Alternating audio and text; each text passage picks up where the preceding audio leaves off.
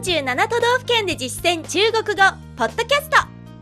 この番組は CRI 中国国際放送局がお送りします。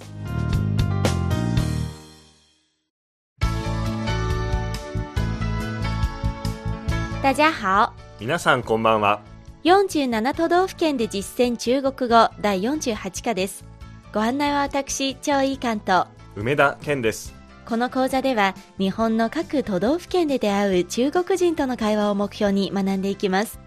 今月は兵庫県の内容をお届けしています。前回は兵庫の基本情報に関する中国語を勉強しました。今回は兵庫を代表するグルメを取り上げます。兵庫県は地理的に海の幸にも山の幸にも恵まれていますね兵庫ならではの高級グルメの見分け方も含めて美食の魅力を中国語で言えるようになりましょう。では本文を聞いてください。張さんが兵庫に来たばかりの中国人の役で私が兵庫に住む日本人の役です。这个牛肉上为什么有小花标志。这是兵库县的县花野鹿菊被认定为神户牛的牛肉上才会有这个标志。原来这就是神户牛。还有什么地方美食？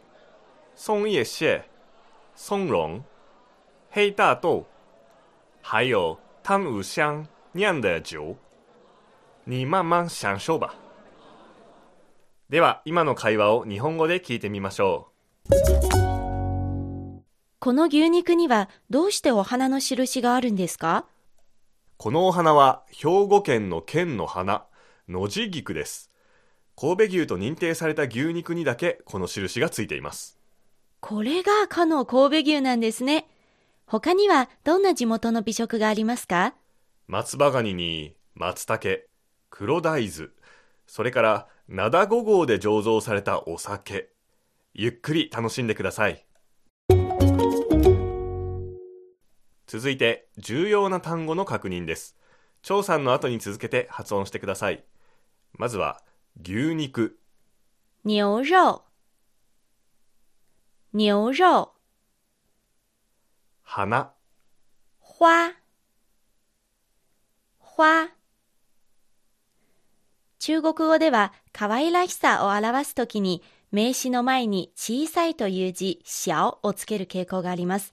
本文では可愛らしいお花、小花、小花と使っていました。次です。標識、印。標志、標志。県の花。鮮花、鮮花。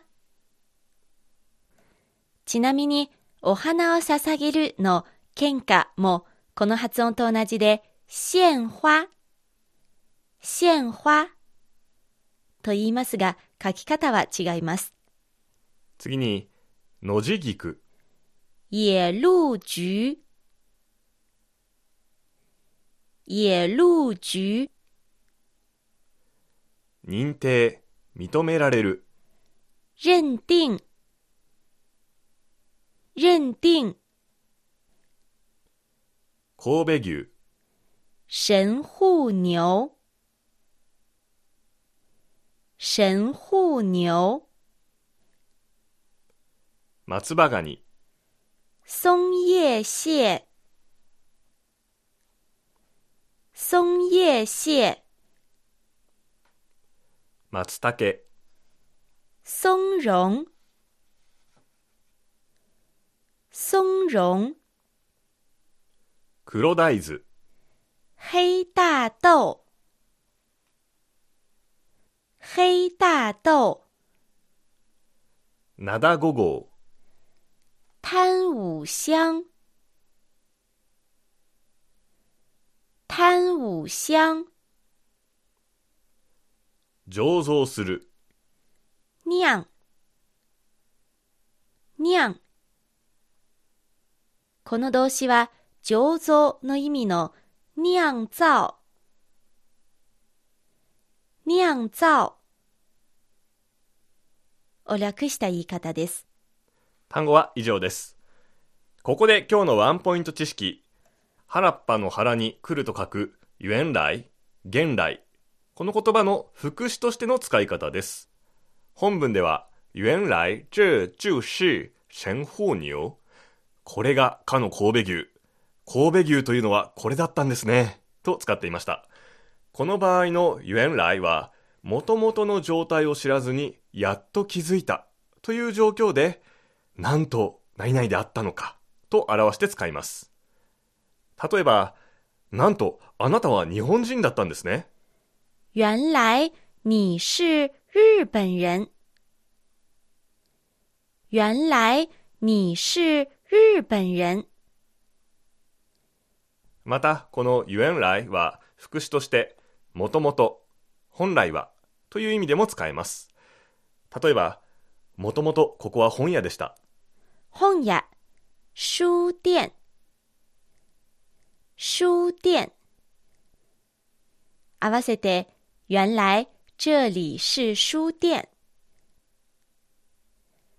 原来这里是書店。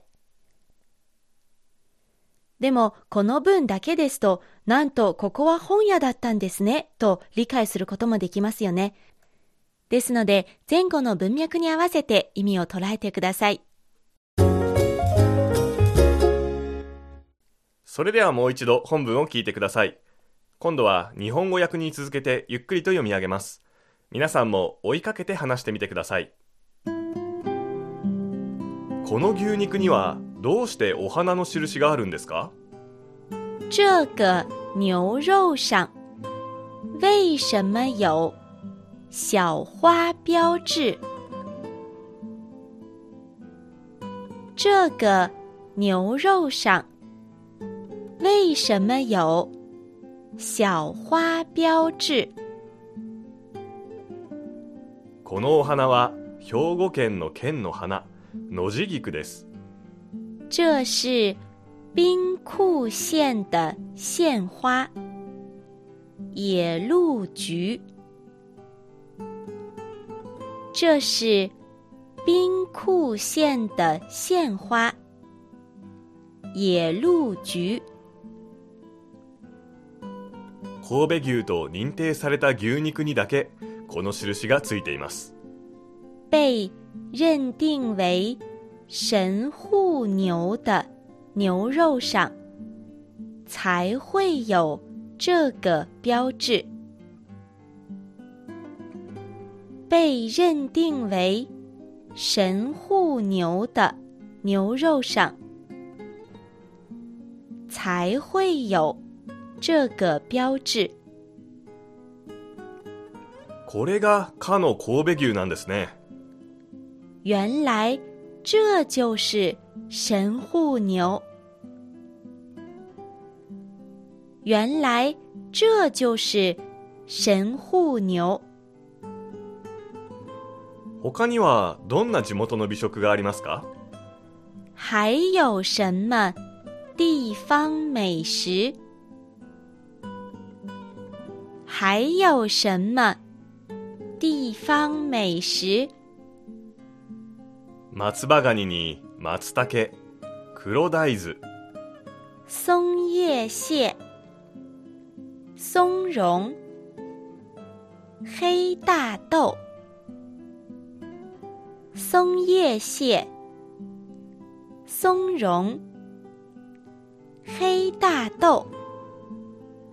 それから灘五号で醸造されたお酒、还有贪五香酿的酒，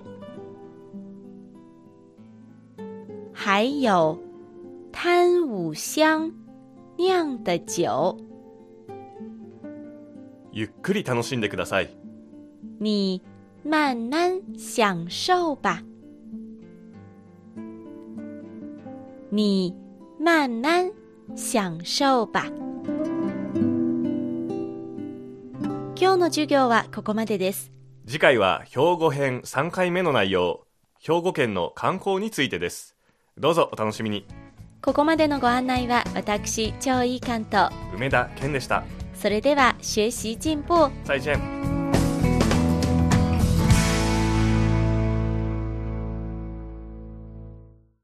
CRI 中国国際放送局の語学番組をお聞きいただきありがとうございます。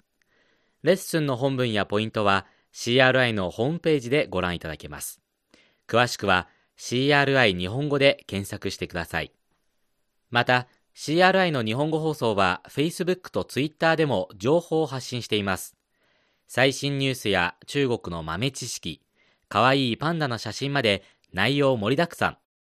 Facebook と Twitter で CRI 日本語と検索してください。